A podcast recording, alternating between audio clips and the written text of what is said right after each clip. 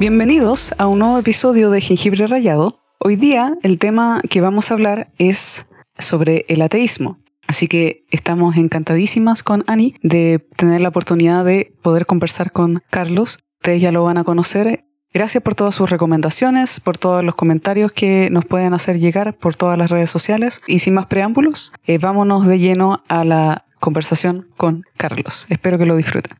Bueno, Carlos, un gusto tenerte en el podcast Jengibre Rayado. Muchas gracias por estar acá. ¿Quién eres tú? ¿Qué, qué nos puedes contar de ti? ¿Qué es lo que quieres que la gente sepa de ti? eh, primero que todo, igual, muchas gracias por la invitación. Eh, creo que vamos a pasar un buen rato conversando, así que siento que se viene súper entretenida la cosa. Eh, con respecto a mí, ya dijiste, soy Carlos, soy de Conce y me desempeño laboralmente trabajando de diseñador gráfico y de ingeniero informático. Así que estoy ligado más a, la, como a, los sitios web, a ese tipo de cosas. Genial.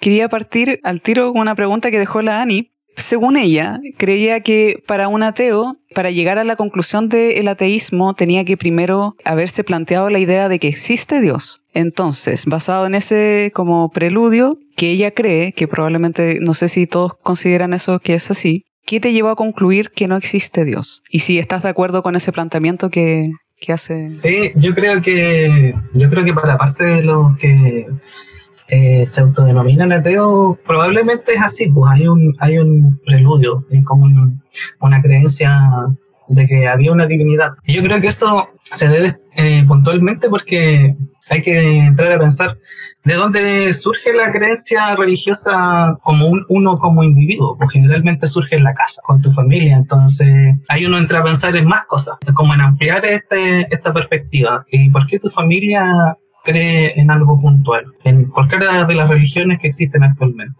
Probablemente por un contexto social, por un contexto histórico, en la época que estamos viviendo, en la zona geográfica en la que se ubica la familia, etc. Entonces, son muchos factores que determinan que, por ejemplo, acá en Chile, gran parte de la población es judeo-cristiana.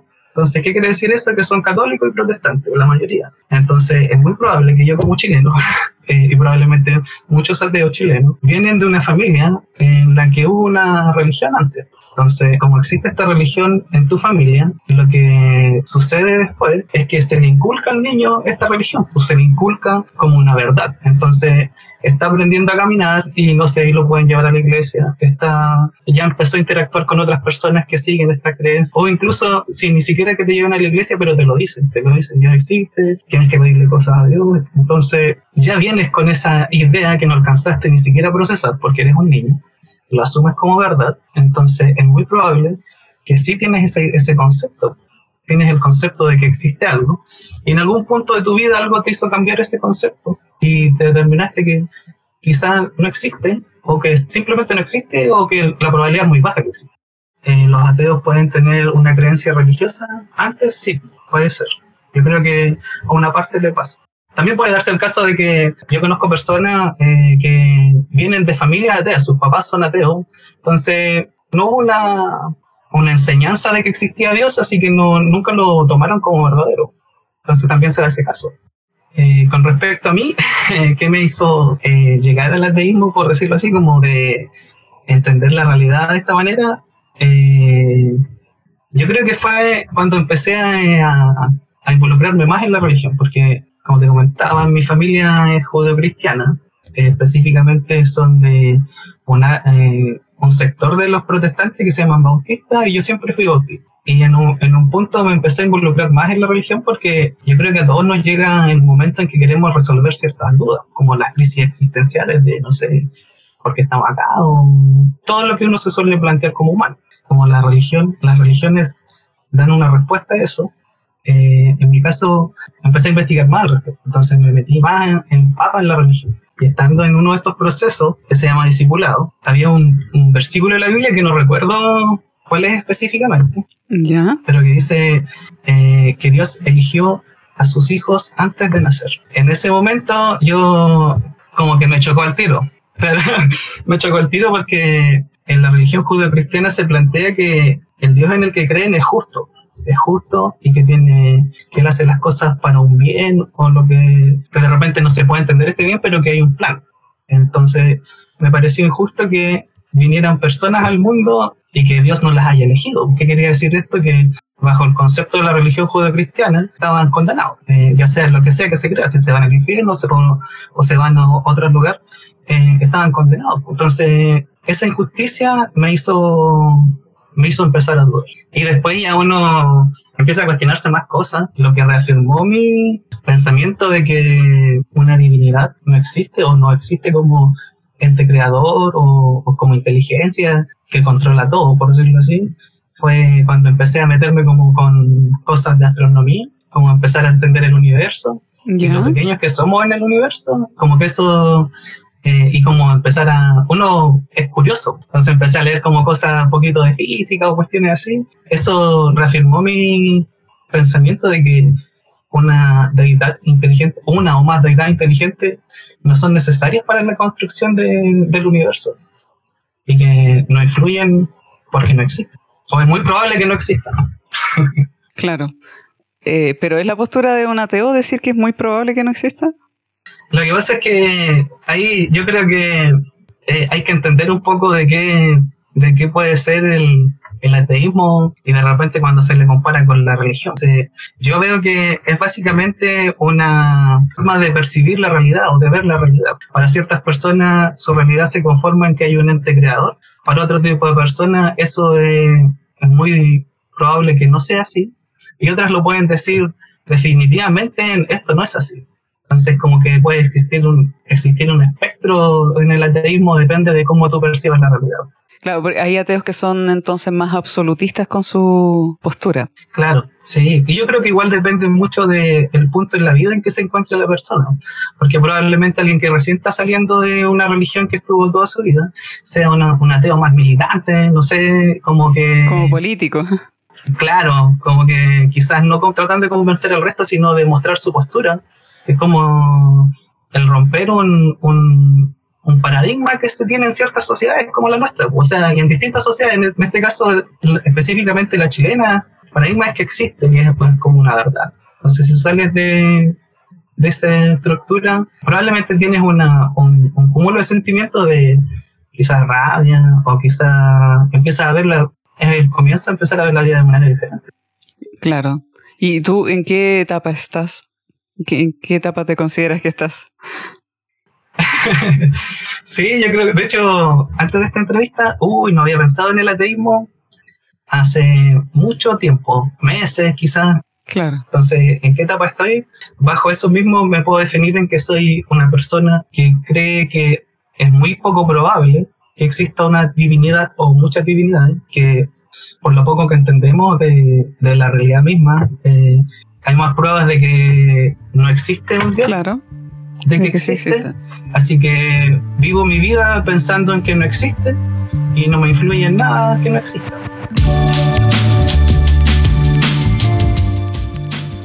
Ahora que lo mencionas, ¿en qué influye a una persona que no crea en Dios? Como en temas, por ejemplo, como la moralidad. Para alguien cristiano, uno tiene claro de que parte de tu moralidad está fundada en la cristiandad, o lo que dijo Jesús, o lo que Dios quiere de ti, o lo que Dios demanda de ti, o como sea que uno quiera mirar eso. Pero para alguien ateo, ¿de dónde tiene, de dónde saca la, su esquema de moralidad? Claro, es súper interesante eso porque es lo que se suele atribuir constantemente a la religión. Exacto. Eh, lo cual yo eh, no estoy de acuerdo, porque quiero decirlo. Claro, entonces entendiendo como por lo básico de qué es la moralidad, como esta estructura de normas para poder regirnos en sociedad de una manera en que podamos convivir los unos con los otros.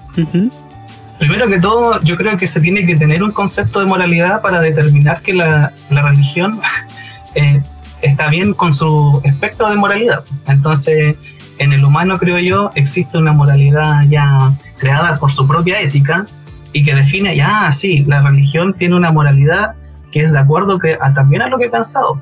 Entonces, eh, existe una moralidad previa, o sea, un concepto de moral previa a estar en la religión. Pero que la religión creo que se ha atribuido muchos de estos conceptos que en el fondo es algunos son para el, buen vivir entre todos y otros no tanto, porque igual depende de la religión y depende de donde te eh, claro. estés, evaluando la, moralidad, porque por ejemplo, probablemente la moralidad para un islámico es muy distinta que para la judeocristiana, ¿cachai? Exacto. Y para un evangélico es distinta a la de un protestante o un católico. Claro. Entonces, con respecto a eso, en el ateísmo, eh, yo percibo que en el fondo es la moralidad que entendemos todos, cada persona eh, bajo su propia ética, es decir, de qué evalúa que eh, está bien o está mal para convivir en sociedad.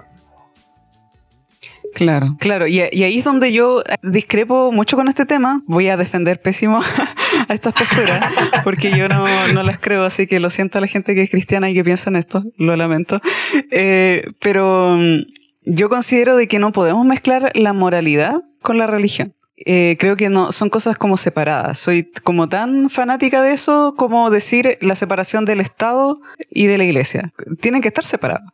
Y, yo estoy completamente de acuerdo con las dos cosas. Por ¿Y, por qué lo digo? Porque eh, la moralidad es, de partida, es un, con, un constructo filosófico donde se, ha estudiado a lo largo de los años de la historia por los filósofos y la gente que estudia la moralidad, o la moral más bien. Y la moral es entendida de una manera eh, absoluta o relativa. La moral es que qué aspectos de qué es lo mejor para el bienestar de todos los seres humanos o de todos los seres vivientes. Y ahí consideramos al planeta, a los animales, a la creación. O, bueno, en mi caso la creación, pero al, mundo, al mundo completo. Eh, entonces, em, de, de esa manera, si algo es positivo, es bueno, porque ayuda al bienestar. Y si no ayuda al bienestar completo de los seres vivientes, entonces es malo. Y así entendemos la moralidad. Y lo que ha hecho la religión es un poco tomar ese elemento de la moral y mezclarla con la religión para transformarlo finalmente en dogmas, en reglas, en esto está bien o está mal y esto es pecado o no es pecado, que lo que se, la terminología que se utiliza en el cristianismo, desconozco cómo se utiliza en el islamismo o en otros tipos de religiones, y ahí se ha tornado finalmente en una cuestión más bien humana, donde ya no es la divinidad la que te dice que esto está bien o está mal, sino que es los líderes de esta época que escribieron, te están diciendo esto es bueno y esto es malo, basado en los criterios que ellos tienen. Entonces, por eso podemos quizás decir, mirar a una tribu y decir, hoy que eran horribles porque mataban o hacían esto contra las mujeres, pero si miramos la Biblia y leemos qué pasaba en el Antiguo Testamento, en, el Israel antiguo, donde también había muchas normas que eran eh, eran eh, perjudiciales para las mujeres, donde se trataba mal a las mujeres, donde había claramente un, un eh, rechazo hacia la mujer como mujer. Y había una desigualdad. Entonces, y eso también en el Nuevo Testamento, con Pablo diciendo cosas como que calle la mujer en la iglesia. Es como, ok, claramente está su visión humana machista de la época permeando cómo él lee, cómo él interpreta, cómo él enseña, cómo él predica este evangelio que él quiere predicar. Entonces hay una mezcla constante de lo que piensa el humano en sí mismo y lo que supuestamente Dios le dijo y lo que supuestamente es lo real de Dios o lo real del evangelio y lo mezclan todo con esto la moralidad y la religión. Y por eso yo hoy día creo que he aprendido de que hay que separar esa moralidad religiosa con la moral como se estudia como moral en sí misma. Y siento que es a esa la que uno hay que trabajar y, tratar de llegar a un consenso, porque así es transversal. Porque yo puedo conversar contigo, por ejemplo, un ateo, puedo conversar respecto de qué es lo que es moral, qué es bueno, qué es lo que es malo, sin tener que meter aquí a un ser divino o a, a una religión, a un precepto religioso o dogma religioso. Claro, en el fondo comparto lo, que dices porque lo veo que al final es como cuáles son los parámetros que pueden definir a, una religión en sí. Entonces, los parámetros es la explicación a cosas como, no sé, la creación, eh, el origen del hombre, o también se, estos parámetros se amplían a cómo se tiene que comportar el hombre y que la religión dictamine estas reglas.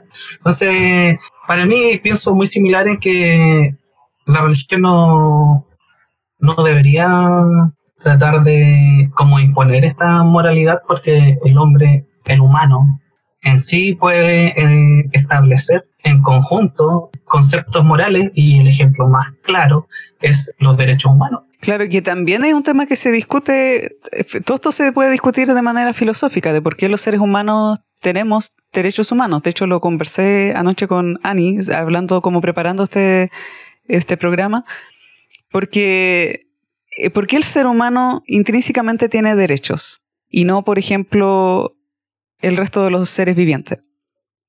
Y parte de la discusión, algunos han planteado de que parte por esta idea de que el ser humano es intrínsecamente más valioso porque es hijo de Dios o porque es creado por un Dios. Y de ahí parte toda la idea que va girando en torno a que ah, entonces tenemos derechos fundamentales que son intrínsecos porque tenemos más valor que los demás o que el resto. Y ahí, ¿cómo lo ve un ateo ese tema? En el fondo es que el humano a lo largo de la historia eh, siempre ha sido eh, antropocéntrico. Entonces, toda, toda nuestra concepción de la realidad desde un inicio siempre ha sido girando en torno a nosotros mismos. O sea, al principio pensábamos que el Sol giraba alrededor de la Tierra, ahora sabemos que no es así. Entonces, vamos, yo siento que el humano en general como especie cada vez va tratando de entender más cosas y en este proceso de entendimiento y aprendizaje eh, vamos cambiando nuestra percepción de la realidad. Entonces, eh, así, primero, como somos tan como egocéntricos como especie, eh, primero ya, ¿qué nos importamos nosotros? Ya entonces debemos tener derecho. entonces, a medida que la gente, el, el humano vaya entendiendo más cosas y aprendiendo más, no solo de sí mismo, sino de su entorno, por ejemplo, del medio ambiente, de todo lo que eso conlleva, como el resto de los animales, quizás pueda tender a seguir entendiéndolo y quizás en el futuro, entendiéndolo, y quizás en el futuro existan derechos universales para los animales. Eh, puede ser una, una, posibilidad. Claro que un poco que tratan ya de buscar ciertos grupos animalistas, tratan de buscar que existan derechos eh, y, lo que plantea el, veganismo también. De por qué nos tomamos la atribución de comer a, estos animales, que en realidad ellos también tienen un valor y una importancia. Pero no hemos atribuido de que, ah, no, porque nosotros somos humanos, entonces necesitamos comer. Es como. Y ahí está el, la, bajo qué moralidad lo estás viendo. Pues si eres una persona que, por ejemplo, es vegana realmente no sé mucho del veganismo, así que si estoy metiendo la pata, todos los veganos que escuchen.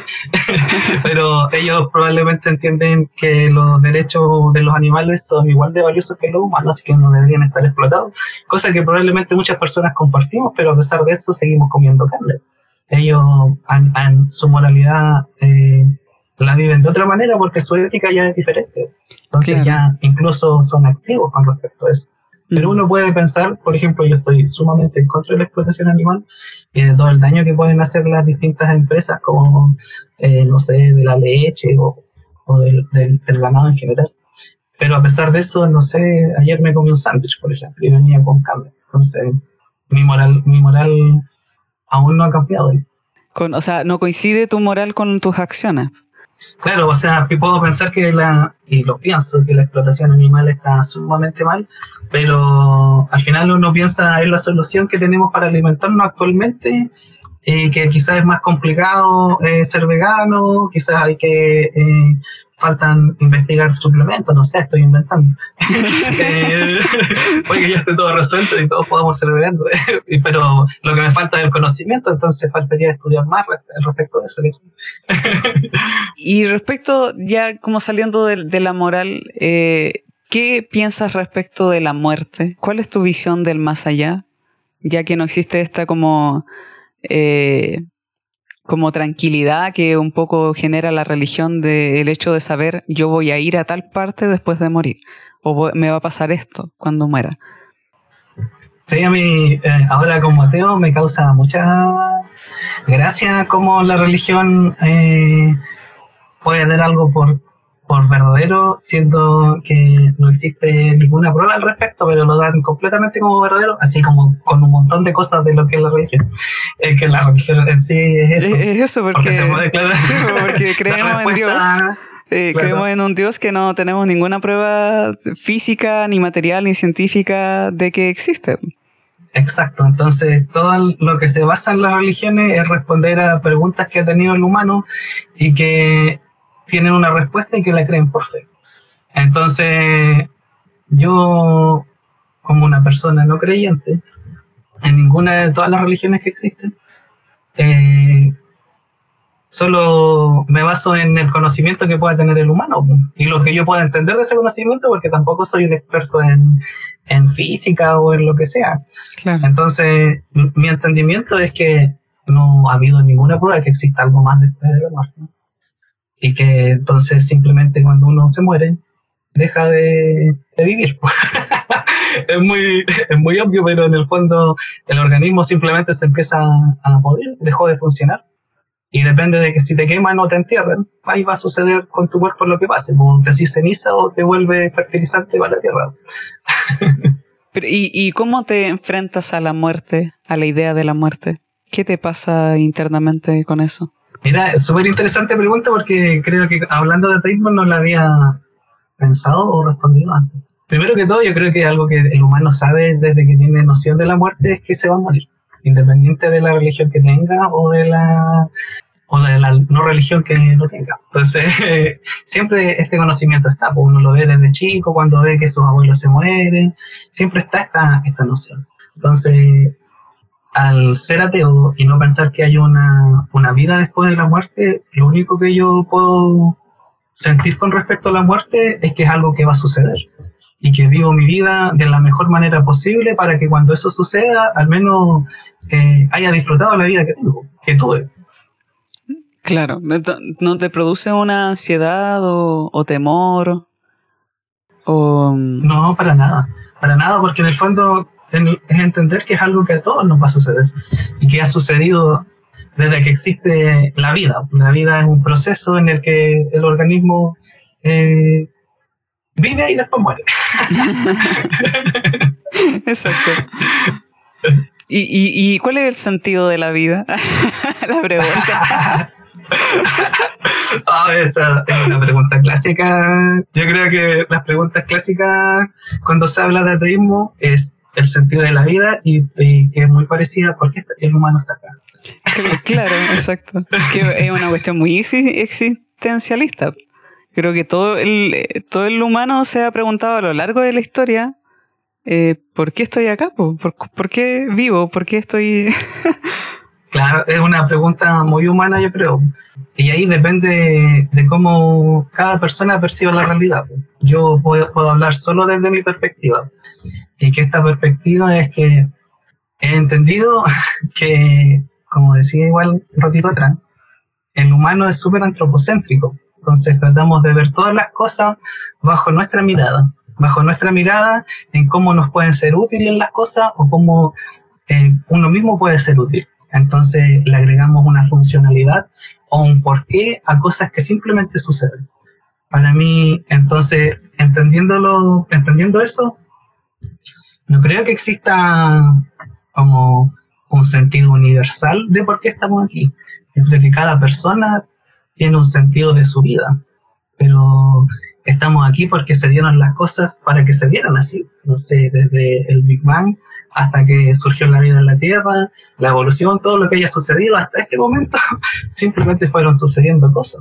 Pero no, le, no atribuye una funcionalidad a algo de estas cosas que pasaron. No sé si me hice entender. Sí, no, sí, te logro entender que escapas como de esta idea de que todo tiene que tener una utilidad o una función. Claro, y ese es el problema eh, con respecto a las personas que tienen una religión que se ven desamparadas con pensamientos así porque siempre han estado ligados a un pensamiento en el que existe este ente, ente o muchos entes creadores o que, que te cuidan. Entonces, pensar que eso no existe o pensar que no hay una función específica se ven... Eh, como eh, que les hace mal, así como que no, lo pueden concebir porque se ven desprotegidos. Pero en realidad la, vida es así, existimos y es así. No, todo tiene una, explicación. Claro. O quizás simplemente, quizás existan explicaciones a las causalidades de cosas más que al porqué de las cosas. Claro, al porqué, exacto. Sí, yo creo que llegué a esa conclusión y no sé, yo soy una persona bien extraña, la verdad, pero porque coincido bastante lo que tú dices, pero desde una cosmovisión cristiana. Pero el por qué estoy acá, el por qué a nivel general el ser humano está acá, tengo algunas nociones y todo, pero no sé si, si por ejemplo, pasara a tu lado de decir no hay una explicación, no me sentiría como terrible por, esa conclusión, porque considero que es como la más obvia. Porque no es más amplia a la, del, a la del creyente común en Chile en todo caso. Sí, claro, sí, por eso lo digo que es como una visión bastante extraña de mí. De mí. claro. Estoy tranquila con eso. Estoy tranquila con el sentido de que hay cosas que no voy a tener el porqué. Y creo que atribuirle al cristianismo o a la religión, atribuirle ciertas respuestas, creo que se cae un poco en atribuirle cosas a Dios que él quizás no está interesado en responder. Claro, pero y bajo ese concepto que tú tienes de, Dios, ¿cómo o cuál sería la importancia o la relevancia de Dios con respecto a la vida humana? ¿Cuál sería la relación entre esta deidad y el humano en general? O sea, la, la relación es que es creado, es un, fue creado por Dios. O sea, esta deidad creó a la humanidad. Y de cierta manera, lo que yo considero que Dios es el, el que está observando todo esto, está queriendo intervenir para mostrarnos de que puede existir un sistema que es mejor y más justo. Y de ahí planteo yo que el rol principal de Dios es de la justicia. Por eso yo considero de que cuando Cristo murió en la cruz, más que librarnos de un pecado original, o más que ser esta idea de la retribución, de la sustitución penal, eh, para los que no conozcan, la sustitución penal significa de que la muerte de Jesús fue eh, una retribución, un pago, un castigo que Dios hizo con Jesús eh, para sustituirnos a los otros, nosotros como seres humanos que estábamos en pecado. Entonces, en vez de morir nosotros, murió Jesús por nosotros, eh, como en sustitución. Y que finalmente pinta a un Dios como que quiso castigar y golpear a su hijo y matarlo y como que de cierta manera sació su sentido tóxico de justicia y finalmente basado en esa, como lo saciamos en su justicia, entonces por eso ya nos da el, pase libre al resto de la humanidad. Pero mi visión de la cruz es otra teoría que tiene que ver con el Cristo victorioso. Y lo que plantea esa teoría es que el Dios bueno se hizo hombre y el Dios hombre, que era Jesús, vino a enseñar y a hablar y a hacer el bien y de, y de liberar a los cautivos y de sanar a los enfermos y de restaurar a, las personas a su alrededor y de amar al prójimo. ¿Y qué es lo que hizo el sistema que ya estaba establecido en la época? Decidió matarlo. Entonces vino como un poco a mostrarnos a la humanidad de que el sistema está corrompido, el sistema está roto, que mata aquello que es bueno, mata aquello que hace, que busca querer hacer el bien y que ha pasado con Jesús y con un montón de otras personas que han querido hacer el bien y que se han enfrentado con eh, gobiernos, con política, con intereses humanos, con agendas de, eh, económicas. Y entonces vino a, a probar un poco esta situación de que el sistema está mal. ¿Y por qué victorioso? Porque finalmente no lo pudieron matar, pues el sistema no lo pudo matar vino eh, porque murió y resucitó. Entonces, bajo esta ideología o esta teoría que yo considero de que eh, de la cruz, lo que Dios busca es restablecer el sistema. Eh, entonces el sistema es el corrompido, no solamente el ser humano que muestra una falencia y una como este pecado original que se habla en algunas en algunos sectores, sino que es el sistema completo. Por eso yo mi esperanza y mi mi esperanza para el futuro con mi idea cristiana es que Cristo cuando regrese a la tierra va Él a gobernar. Y cuando Él gobierne va a ser un sistema realmente justo. Va a ser un sistema donde no exista las desigualdades, donde no exista el, el tráfico humano, donde no exista la pedofilia, donde no exista la discriminación, donde no exista un montón de otras cosas que son injustas el día de hoy. Y esa es la promesa que yo considero que es lo que entrega el cristianismo. Súper interesante tu visión. Eh, igual eh, es diferente en general a la, a la clásica visión religiosa judeo-cristiana. Eh, y antes de comentar como desde raíz lo, que, lo que me comentabas, eh, tengo, me surgieron dudas de, de, lo que me estabas comentando. Ya, dale. por ejemplo, dice, me comentabas que eh, Jesús vino a restablecer el sistema como con esta forma de guía de cómo, de cómo ser o de cómo relacionarse o de todas las enseñanzas que tuvo Jesús. Pero me dices que vino a restablecer. Entonces mi pregunta es, bajo tu visión, ¿el humano en algún punto tuvo un, un sistema correcto? ¿El humano en algún punto estuvo bien y no necesitó la guía de esta deidad para poder encaminarse? ¿O desde el origen el humano ha estado mal y tiene que restablecerse y que ya Dios no pudo hacer nada después de todos los eh, eventos en el Antiguo Testamento eh, y después ya como que ya la forma es que voy a tener que bajar yo, voy a tener que dar el ejemplo. Claro, y cómo rescatarlo. Entonces, la, mi duda es, eh, si vino a restablecer, en algún punto el humano fue bueno, o bajo esta creencia, Dios definitivamente siempre lo creó y veníamos pifiados. Claro. Lo creó pifiado. Eh, claro, entonces Dios, Dios, nos creó con pifia, entonces, y la pregunta es, ¿por qué nos creó con pifia? Sí, eh, claro, quizás eso no tiene una, respuesta. Claro, es como... Eh, lo otro relacionado, eh, comentabas que Jesús venía, va a venir a una, en una segunda oportunidad. Eh, y va a venir a gobernar y a, como a mejorar el sistema, ¿cierto? Eso es lo que me decías. Esa es la segunda venida de Jesús y va a venir a... Ya, la cruz al parecer no nos va a servir, no nos sirvió solo de ejemplo porque eh, no se pudo restablecer con el ejemplo, entonces la segunda venida ya está prometida y va a venir a gobernar.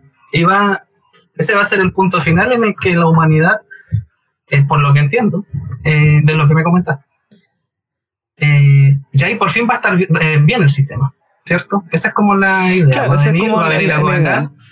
Entonces, desde que desde este momento o desde que desde muchos años atrás hasta ese punto, nada importa realmente porque lo que se está diciendo es que está predicho de alguna forma que el humano nunca logró llegar a un sistema perfecto, sino que va a venir Jesús a mejorarlo. Entonces, da lo mismo lo que se haga de aquí en adelante, o si al final la solución ya está lista, la solución está establecida como final, eso es lo mejor.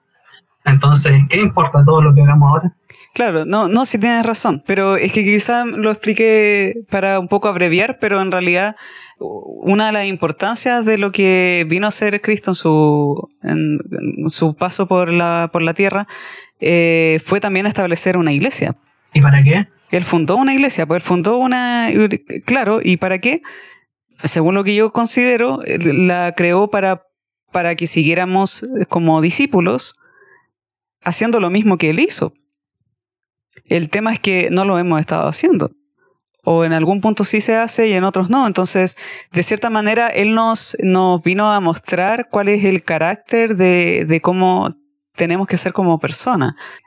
De hecho, el mismo Padre Nuestro, una de las peticiones que tú haces en el Padre Nuestro es, venga tu reino, hágase tu voluntad en la tierra como en el cielo. O sea, lo que se busca es, eh, es verdad, no, plenamente no vamos a, nosotros no vamos a obtener justicia y paz para todos, pero sí vamos a trabajar para que algo de eso descienda, para que algo de tu reino llegue a la tierra e impacte a la tierra y que impacte a los seres humanos que nos rodean, que algo de justicia eh, haya. Entonces, ese concepto, en el fondo es una moral. Ese concepto de moral solo puede venir de Dios y no del nacer del humano bajo el entendimiento que tenemos cómo nos relacionamos con nosotros y con el entorno en general? Yo creo que cualquier persona podría pensar en eso mismo, solo que nosotros llegamos a esa conclusión porque lo leímos de la Biblia o, o llegamos a esa conclusión en nuestra visión del cristianismo. Que es una visión bastante luterana la que te estoy comentando. Por eso quizás es distinta al resto de los protestantes o, evangélicos. Eh, por ejemplo, no tienen, eh, no, no tienen tanto pensamiento respecto de, de que ellos tienen un impacto en la sociedad de justicia no solamente de llegar a la, al Parlamento para reformar las leyes para que ya no haya matrimonio homosexual, sino que es hacer un impacto de justicia. O sea, ¿qué estamos haciendo con los pobres? ¿Qué estamos haciendo con el viudo? ¿Qué estamos haciendo con el extranjero? ¿Con, con la gente migrante que está llegando a nuestro país? ¿Qué, qué estamos haciendo para eliminar las desigualdades? Eh, y traer más paz para que finalmente como comunidad todos estemos bien. Pero esa visión la puede obtener alguien que es ateo igual o alguien que es musulmán, o alguien que es hinduista o budista. Eh, no, no, es no es exclusiva del luteranismo y no es exclusiva del cristianismo. Entonces, ahí es donde a mí me surgen las dudas, porque yo, la pregunta era inicial era de cuál es la relación de una o de la deidad en la que tú crees con el humano. Y por lo que pude entender, básicamente parte en que nos creó y que después es una guía para el humano para poder desenvolverse mejor como humano. Pero esta guía en el fondo igual se puede traducir como en estándares morales. Eh, y que ambos concordamos en que finalmente no se necesita una religión o un pensamiento religioso de si se cree o no en un Dios, para tener estos estándares morales. Entonces, ya esa guía sobra. Claro, es que hay una respuesta que quizás viene ya del, de la teología católica, que del Vaticano II, y, y una de las conclusiones que llegaron es que hay una semilla de bien en las personas que hacen bien, y que esa semilla, sin que la persona lo considere así o no, viene de Dios. Entonces puede ser un ateo que ya veo tu, cara pero recibió, recibió, la bondad de Dios igual. o sea que igual si como seres humanos actuamos eh, con bondad o, hacemos el bien es porque Dios ha influido eso en nosotros seas de la religión que seas seas creyente o no creyente esa es la conclusión que dan en el Vaticano II de esa, de esa pregunta que me hace.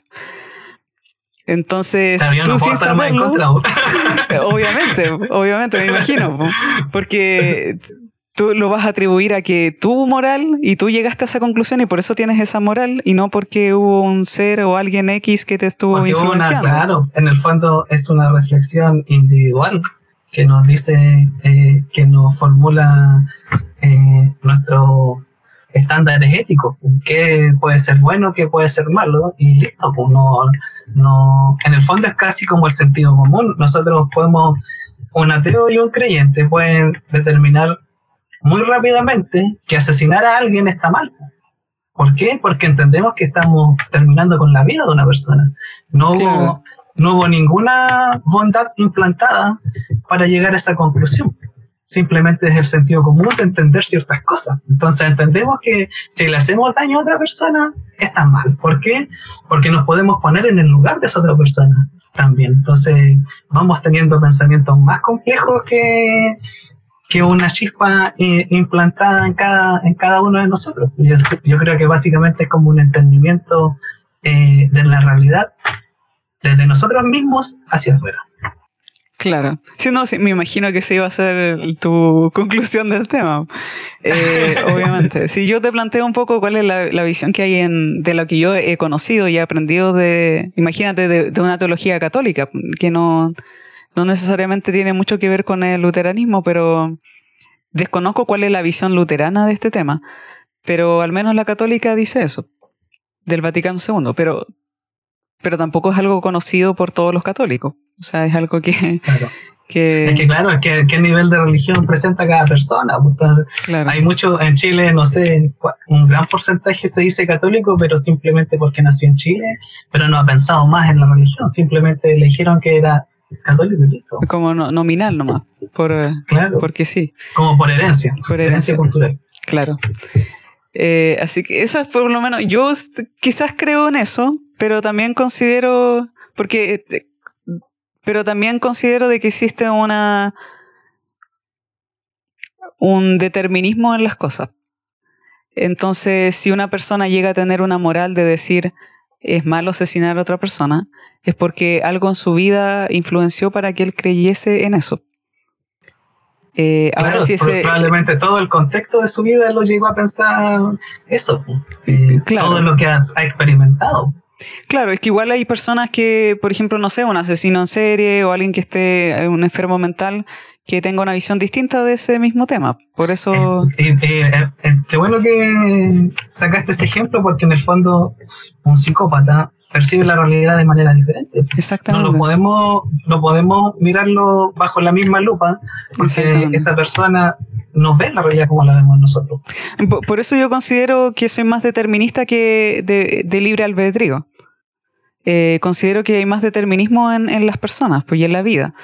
Por eso podría defender a alguien que es psicópata y que asesina a gente en el sentido de que no le podemos eh, culpar de la misma manera o atribuir responsabilidad de la misma manera que una persona sana que decidió matar a otra persona.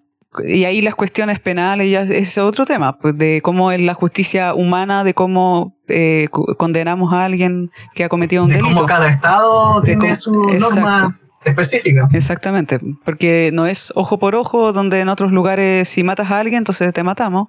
Eh, acá en Chile no existe la pena de muerte. Eh, entonces, claro, como que iba cambiando dependiendo de las sociedades, pero desde un punto de vista como filosófico, considero de que el determinismo, eh, hay más determinismo que libre albedrío en las personas. Ahora ese determinismo puede ser ambiental, puede ser social, puede ser por enfermedades. O sea, imagínate una enfermedad mental son a veces químicos, un, químico que le falta y ya eh, cambia todo su, su realidad. Y, es algo que uno no puede cuestionar si no es su culpa que le falta un químico en, el cerebro. Exacto. en, el, fondo, a mí, yo lo, lo que me gusta pensar, en realidad no es que me guste, sino como que una idea que tengo es que al final la realidad es una construcción. Y que eh, es una construcción individual en cada uno de nosotros. Nosotros construimos la realidad y podemos llegar a ciertos acuerdos porque nos parecen que son lógicos entre todos. Mm, Pero siempre la realidad va a ser una construcción individual. Entonces, de cómo percibimos nuestro entorno y a nosotros mismos. Y en base a eso podemos tener nuestras acciones, podemos creer o no creer en Dios, podemos tener este o este otro pensamiento político. Depende de, de cómo se construyó todas las ideas complejas que tenemos como humanos. Exacto, porque somos muy complejos, muy complejos. Eh, claro, entonces sí, yo considero de que el determinismo a veces igual está influenciado por, por Dios. Y de cierta manera, gente que no es creyente está actuando de una manera que Dios está permitiendo que él actúe de esa manera, sin tampoco robarle la, el libre albedrío, que igual considero que existe de cierta manera, eh, pero que es mínimo, del libre albedrío de la persona decir yo escogí actuar de esta manera porque considero que quiero actuar de esta manera, porque eso, el libre albedrío es eso. Pero muchas veces está eh, determinado por un, set de cuestiones que lo rodean. Por eso... Pero y en el fondo, bajo, ese, bajo ese pensamiento, ¿cuál sería el, el rol de Dios solo ser la guía que me comentabas o porque me decías permitir. Es decir, que él puede influir en cómo suceden las cosas y no es solo un guía, sino que también mueve sus hilos para que ciertas cosas funcionen o se hagan de determinada forma. Eh, claro, es que como considero que somos seres humanos creados por Él eh, y que somos limitantes, somos limitados, ahora, ¿por qué somos así? No sé, pero tenemos muchas falencias. Eh, yo como ser humano sola no puedo ser como Cristo. Sola. Con no eres capaz de ser una persona completamente bondadosa o bajo este parámetro que tú tienes de, Cristo. Eh, catalogado a Jesús. Claro, no puedo si no es por la ayuda de Cristo. ¿Y cómo se explica eso? Yo creo que es la, la función que tiene el Espíritu Santo pero en el fondo es como una influencia indirecta, porque me imagino que debe haber mucha gente atea que es más buena que otro. entonces, mucha gente. entonces es una influencia indirecta que Dios simplemente va poniendo en las personas ya. este, aunque no crea en mí, puede ser que sea bueno. Por ejemplo, yo me considero una persona que quiere ser más como Cristo, eh, pero sé que no soy como Cristo, me equivoco un montón de veces, cometo muchos errores y, es mi interés y mi intención de que Dios me dé su gracia, que es como la, la fórmula, el nombre que tiene, de me infunda su gracia para poder ser más como Él. Y en eso me, me, me, me, sustento para poder eh, seguir creciendo como persona. Además de tener que aprender con terapia, con, eh, con un montón de las cosas naturales que existen en la, en, eh, que me ofrece la sociedad, obviamente. Y el conversar con otras personas para entender otros puntos de vista y, y trato de influenciarme para poder ser más generosa con mi tiempo, con mi dinero, que para el resto, que no es creyente, quizás es algo que le sale no natural. Claro, sí, pues no, eh, para, eh, para mí es absolutamente innecesario una o más deidades eh, para poder ser buena persona o para dar explicaciones a cosas. para mí simplemente es innecesario. Uno como humano puede ser buena persona o tener una guía hacia, hacia, hacia la bondad sin necesidad de una, de una deidad o más deidades. Oye, pero eh, una consulta que fue la como la la consulta, la primera consulta que me hiciste a mí, pero ahora te la voy a hacer yo. Ah, eh, ¿Por qué crees en Dios? sí, o sea, a mí todo lo que tú me dices, obviamente como ateo, no me hace ningún sentido. Eh, claro. Entonces, mi, eh, me, siempre me cuestiono por qué las personas creen en Dios, pues porque como yo conversaba, que al principio igual era un creyente, porque nací en Chile, en una familia bautista, pero después entendí ciertas cosas. Entonces tú, particularmente, ¿por qué crees en Dios? Probablemente por las mismas razones que tú creíste en Dios en algún punto. Por eh, nacer en una familia evangélica donde se me enseñó desde chica que Dios existía. Nunca me presenté la idea de que todo eso no podría ser real.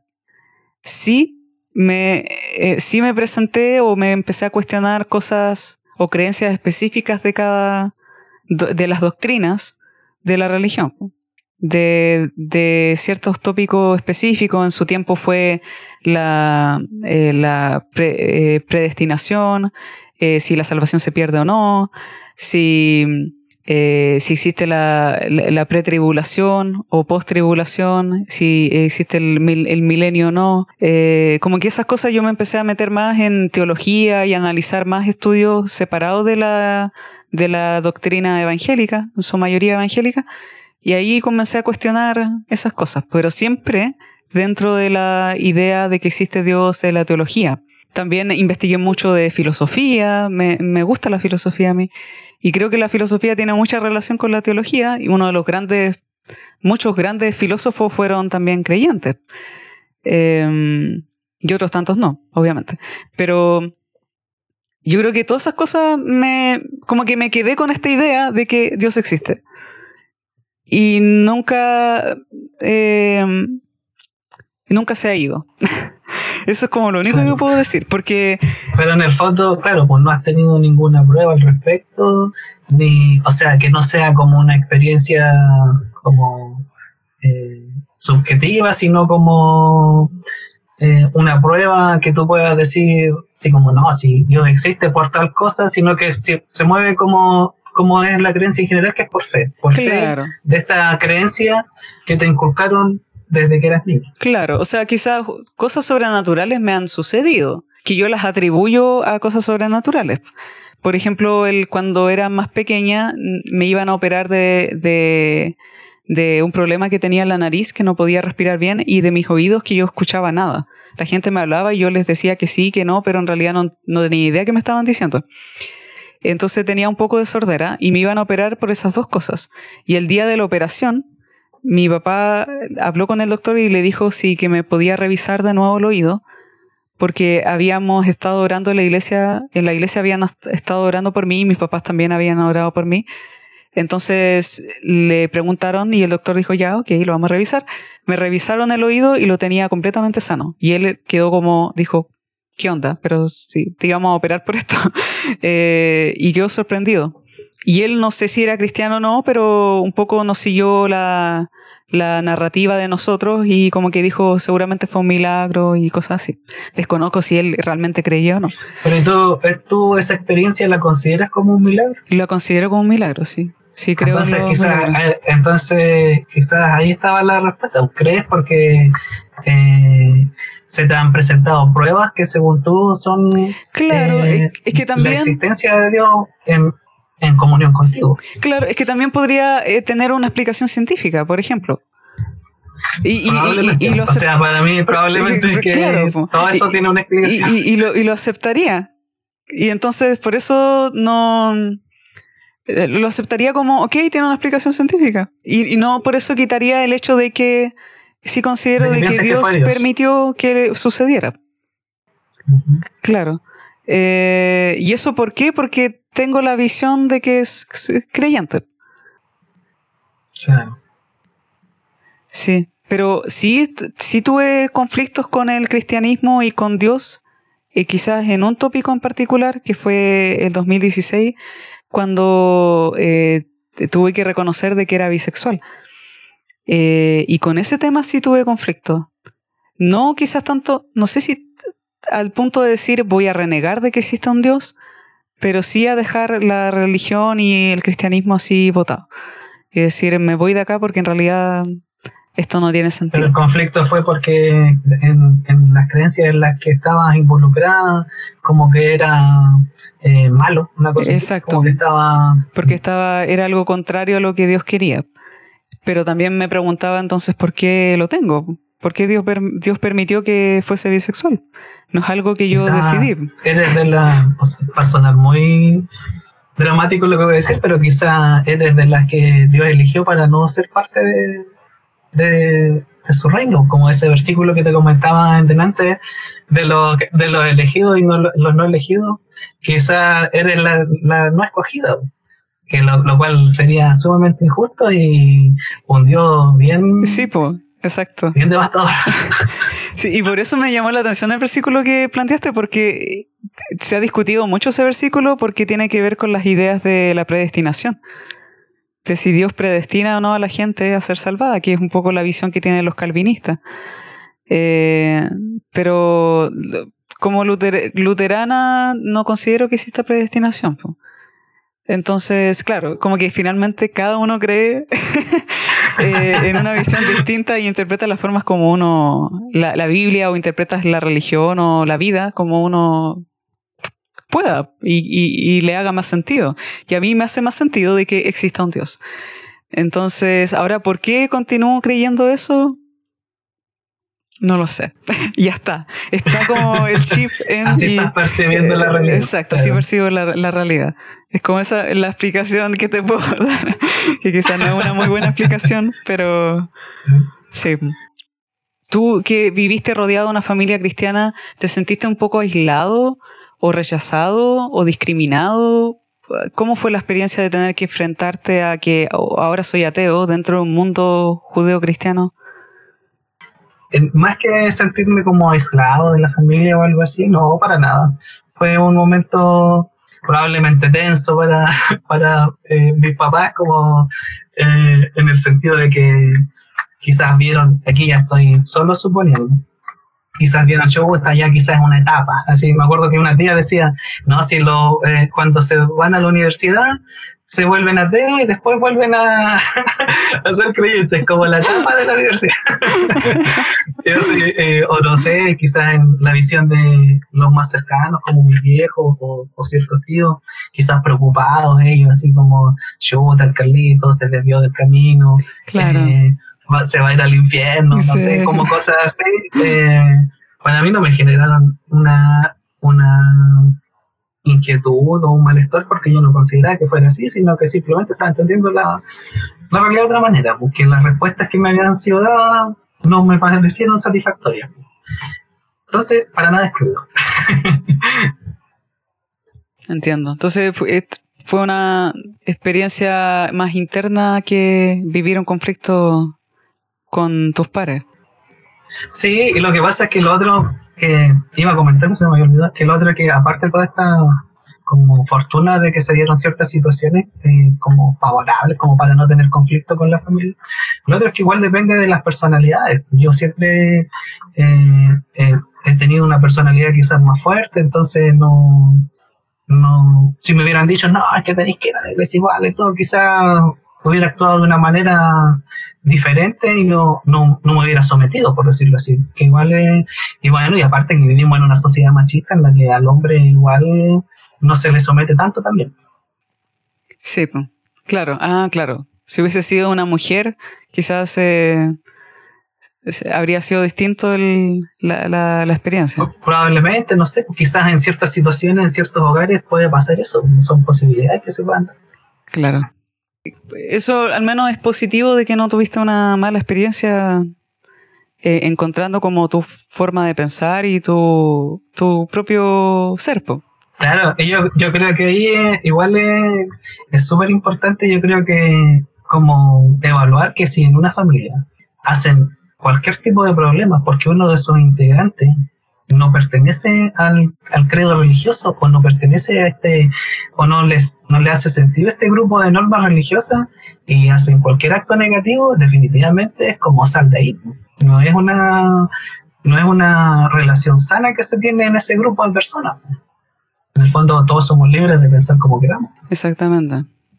Esta forma de, entender la realidad, que es como una forma no creyente, puede ser pasiva en, en, general uno es pasivo en ese sentido de que uno no anda como queriendo convertir a las personas en no creyentes, pero ahí hay que hacer una diferenciación en que, por ejemplo, como vivimos en sociedad, como estamos organizados en sociedad, eh, yo quiero que ciertas cosas se hagan de la manera en que yo veo que deberían ser deberían hacerse porque las considero correctas. O entonces, bajo ese sentido, por ejemplo, si puedo transformarme como en alguien que defiende el ateísmo en la separación de cosas que hablábamos antes, por ejemplo, el Estado y la Iglesia deberían estar completamente separados, todos los estados deberían ser laicos. En la, en la promulgación de leyes no creo que un, a pesar de que podría considerarse un un punto de vista válido, un punto de vista religioso, realmente debería considerarse válido el punto de vista humano de cómo se promulga esa ley, más de que cómo se entiende la de si existe o no un Dios y si este Dios te pone reglas o no.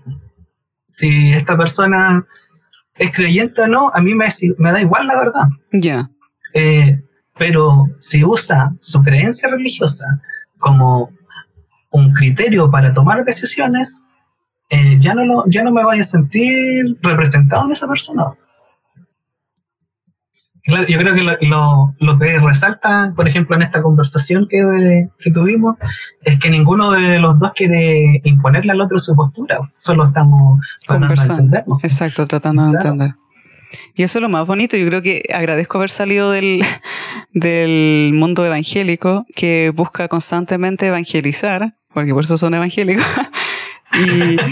Y, tienen esta idea como de que tienen el deber de, o el derecho y deber de, de hablar y de tratar de imponer al resto lo que piensan. Y siento que no es un, muy agradable conversar con otra persona cuando alguien te está queriendo imponer una idea. No, porque ya no hay un diálogo. En el fondo es una la imposición eh, pasa a llevar a la otra persona. No hay un diálogo, no hay un respeto tampoco. Exactamente. Pero sí, así que se agradece bastante el que hayas venido hoy día ah, y que estés conversando con nosotras, eh, o sea, conmigo, y, que hayas participado en este programa, que tratamos de buscar eso siempre, pues, de que eh, nos tratemos todos con respeto y tratar de también ser respetuosas con otras ideas distintas a las de nosotras. Así que muchas gracias por traernos la perspectiva tuya y permitirme también hablar algunos aspectos que de mi, de mi forma de creer en esta conversación súper interesante y así que eso, ¿algo que quieras decir para finalizar para nuestros auditores? Muchas gracias por la invitación. Sí, fue muy divertido haber conversado este rato, se me pasó volando todo el rato, porque fue realmente muy divertido. Y claro, se agradece el respeto siempre. Así que bacán. Y ojalá que, si, que los auditores que llegaron a este punto hayan disfrutado tanto como nosotros este momento. La conversación. sí. muchas gracias auditores por, por escucharnos eh, hasta si llegaron hasta este punto y nos escuchamos en el próximo episodio.